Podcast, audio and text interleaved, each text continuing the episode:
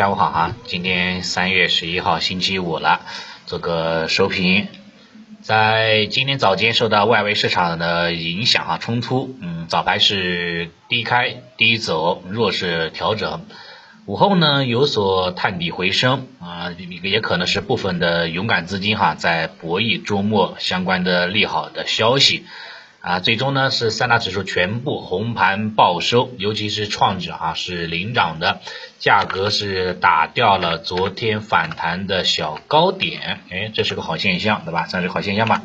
但是呢，整体来说哈，市场还是维持一个相对弱势的这种格局当中啊，尤其是昨天对吧，反弹是五日均线都没站稳啊，这个高点还没有打掉。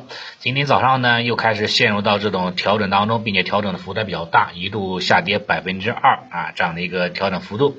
今天虽然说创指站稳五日均线了啊，但是沪指的话呢，还是够呛啊，还是需要再进一步的观察一下。当下呢，整个指数层面来说，嗯，在下周三吧，下周三之前，我估计的话呢，还会有来回拉锯战，阴阳交替。所以说，在这种行情当中，那么区间操作相对来说比较好一点。比如像沪指，沪指区间可以先关注三千二到三千三这个区间。创指呢，相对来说区间稍微大一点哈，下方是两千五到两千七这样的一个区间幅度，在区间范围之内呢，可以呢逢低啊进行低纳吸纳，到区顶呢可以适当的注意高抛。啊，等到真正的靴子落地之后，对吧？完成了这种右侧的反转形态之后，那么行情才有望进入上涨周期，否则短期哈只能定义为超跌反弹，仅此而已。好，这是指数层面。板块方面来看，像当下市场是没有主线的，呃，更多的还是一种轮动式的一种格局。啊，在市场赚钱效应比较低迷的情况之下，像今天对吧，日内的时候，资金呢主要是集中于像新冠检测对吧，新冠药物、体外诊断对吧这一类的啊这一类的这个疫情方向吧，题材方向啊是这往这一方面去了。啊，这个也是受到这个隔夜哈疫情消息有持续发酵的这种影响。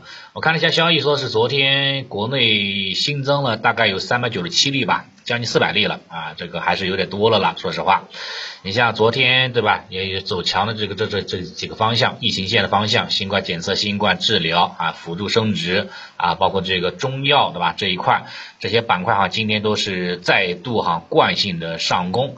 你看新冠检测方向，对吧？像像新冠治疗方向里面的这个中国医药，对吧？中国医药的话已经是多少了？中国医药的话呢，已经是走出了有啊八天六板吧这样的一个幅度，啊？这个幅度的话呢，还是还是非常非常大的这样的一个一个一个情况的啊。另外的话呢，像这个这个这个这个创业板当中的，对吧？蓝伟医学啊，蓝伟医学目前呢也是是走出了两天啊两天两板，对吧？上涨了百分之四十四，是涨幅空间。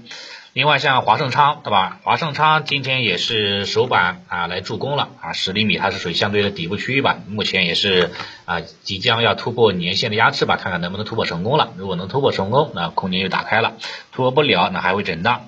另外像辅助升值当中的长江健康。对吧？今天哈也是说要迎来了这样的一个那个六连板的这样一个高姿态了啊，还是非常强的，是应该可以说是市场当中的最高啊高标个股了，连板的这种高度了，等等等等吧。像这个中药板块也是一样，对吧？里面的华森制药啦啊，像像像其其他的什么啊这个众生药业，对吧？这还挺多的。消息面的话呢，也是也是疫情有有关系哈，就是这种疫情还在发酵当中，像国内也好，对吧？像这个对吧？境外也好，这种形势哈还是不容乐观的，所以市场对这种抗原检测哈还是有比较高的这种需求啊，这是这一块。另外像药物这一块，对吧？整体来说，全球呢依然是供不应求，对吧？像全全球也就两款药物，口服的新冠药已经获批上市了。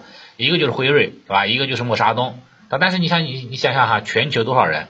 啊，全球每天新增的人数将都都超过了一百五十万例，啊，所以说这个这个药物这方面哈，肯定是供不应求的，啊，这也是造成的话呢，这个这个新冠特效药哈这一块可能有有很大的这种这种这样的一个啊这样一个拓展空间的，就是这一块。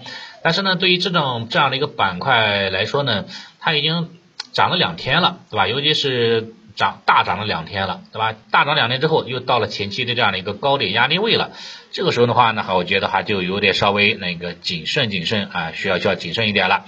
这个时候的话呢，要需要要提防它这个下周是不是有这种回调的风险。如果说下周初继续维持指数层面的强势，那么这种这种这样的疫情线方向可能还会继续大涨。但反之，如果说整个市场哈开始走弱了，那么这些处于啊连续大涨的一些板块，有可能会面临补跌这种风险啊，稍微那个呃谨慎注注意一下就可以了。啊，这是早间表现比较好的。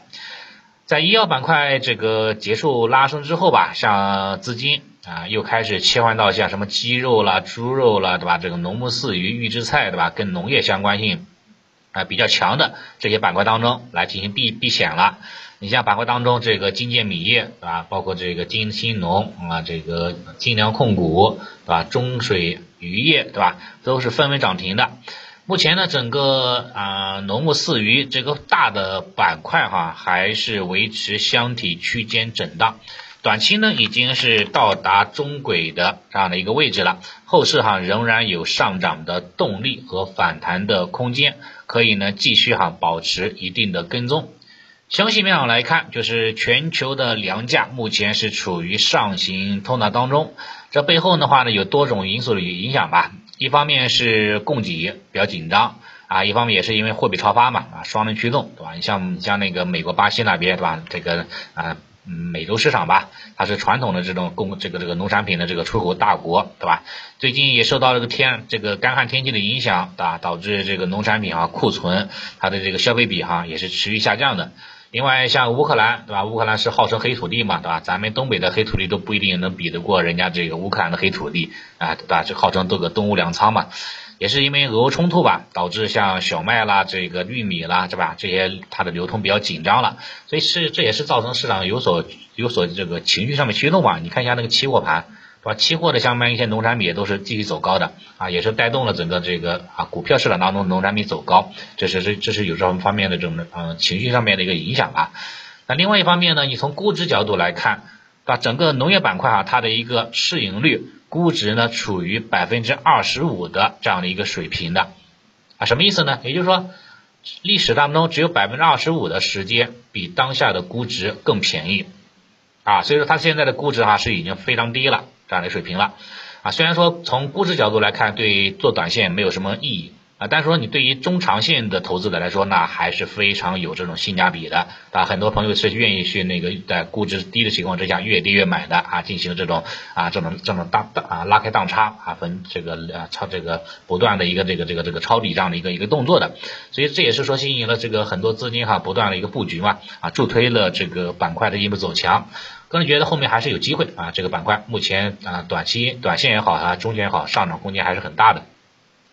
然后午午后吧，就是下午，下午的话，像券商板块开始异动了，开始发力了啊，也是带动了这个啊，这个这个这个大金融吧啊，开始开始护盘了，是吧？嗯，表现还是很很很那个的，很很很很不错，对吧？像这个中银证券，对吧？都是啊涨停啊，率先涨停，然后像华林证券跟紧随啊，其后涨停。然后中金公司、中泰对吧？山西包括国盛、财达对吧？天风等等哈，它都是一个跟风的这样的一个走势当中，涨幅呢都还不错。券商股的话呢，它嗯。怎么说呢？有点渣男这种属性，对吧？在弱势市场行情当中哈，更多的是用来当做护盘资金来去运用的，它的持续性哈比较的差这一块的。如果说指数层面是一个弱势啊啊，是一个调整的格局当中，券商上涨更多的是护盘的任务，对吧？是一种雪中送炭的这样的一个一个扮演的角色，这样扮演的角色哈，它反弹的这个这个这个持续性哈就就不是就没有持续性。这个时候的话呢，就要适当的话呢进行高抛啊这样的一个做就可以了，追涨肯定是不不会追涨的了。什么时候券商能走趋势呢？你至少要等到这个指数走走走短了，对吧？指数层面的话呢，开始走出了这种小多头趋势了。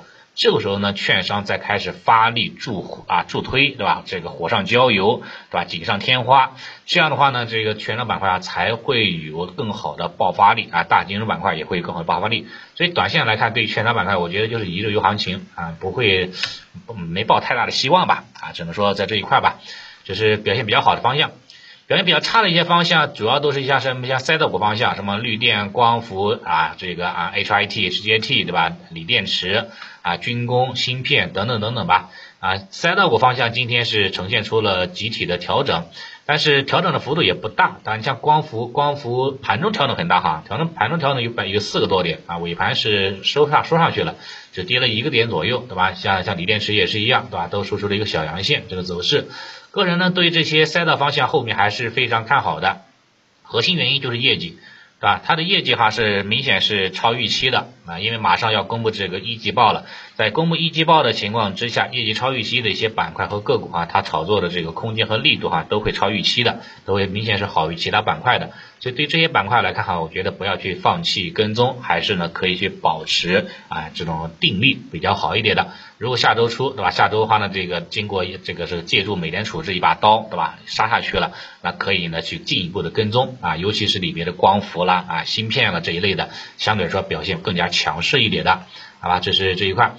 然后其他的像这个这个除了这个国内的表现情况来看，像对吧港股那边啊今天也也不省心啊，今天是跌幅非常大对吧？尤其是恒生互联网对吧？恒生科技指数，恒生科技指数嗯一度大跌百分之九，原因在早评当中、午评当中也都说过了，就不再赘述了。从目前的走势来看呢，真的是啊空头趋势，这毫无疑问对吧？也是破国安锤。啊，但是为什么很多人就是愿意买呢？啊，对对吧？包括我自己也在持有当中呢。很原因也也是因为它的估值比较低嘛，啊，基本上是历史的这样的一个这个啊极低估值的范围附近了啊，在这样的一个估值体系之下，对吧？左侧进行一个这样的一个分批买入，可能是这个是一个是一个一个思路吧。有些朋友可能喜欢右侧买入，对吧？右侧买入也可以，但是短如果说右侧买入的话呢，估计今年可能看不到。啊，估计到到明年以后了，才有可能会出现右侧的这种反转信号。今年的话呢，估计上半年寻底，下半年筑底震荡一下，然后明年的话呢，之后有可能还会开启这种说啊反转的这样的一个走势吧。下方能看多少呢？啊，如果说你从恒生科技指数来看，对吧？可以参考一八年过去哈，过去这个四五年的情况来看。当时的低点是在这个三千五百点附近吧，这样的一个位置。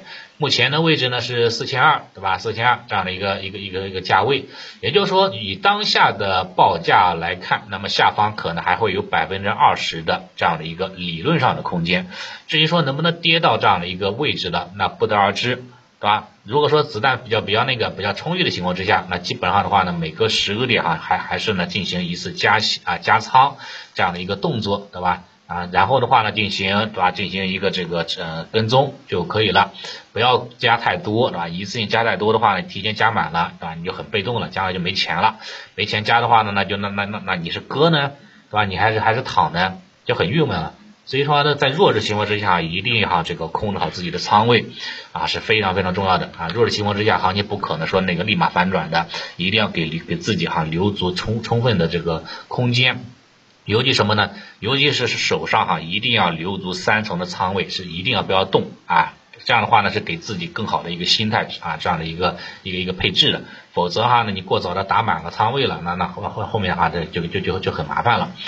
好吧，这是这是那个港股情况，然后当下的这个 A 股目前还是处于一个磨底当中啊，短期新低的话呢，可创新低的可能性也不是那么大，所以说话呢，它会在这个区间哈来回的震荡，但是反转也不会说轻而易举的反转成功了，毕竟毕竟下周还有这个主要外围外围风险事件存在的。在没有出现明显的企稳信号之前，哈，个人觉得还是要这个啊控制仓位吧，还是要注意风险为主啊。一旦要有好的机会，比如说遇到了恐慌盘，遇到了盘中急速的下杀，放出量能了，那你可以呢进行低吸，要么就是说大到达这个这个这个这个指数级别的这种支撑位，对吧？那也可以进行低吸。对吧？但否否则的话呢，没有到达啊这个这个这样的一个建仓条件，对吧？加仓条件，那宁可错过啊，也不要进行做错这样的一个操作就行了。好，那今天是这个星期五了啊，本周的行情也就这样结束了啊，先抑后扬，虽然说扬的不高啊，抑的比较多，但是也算是红盘报收吧。也提前祝大家这个周末愉快啊，有个好心情，期待周末有利好消息出来。好，谢谢大家。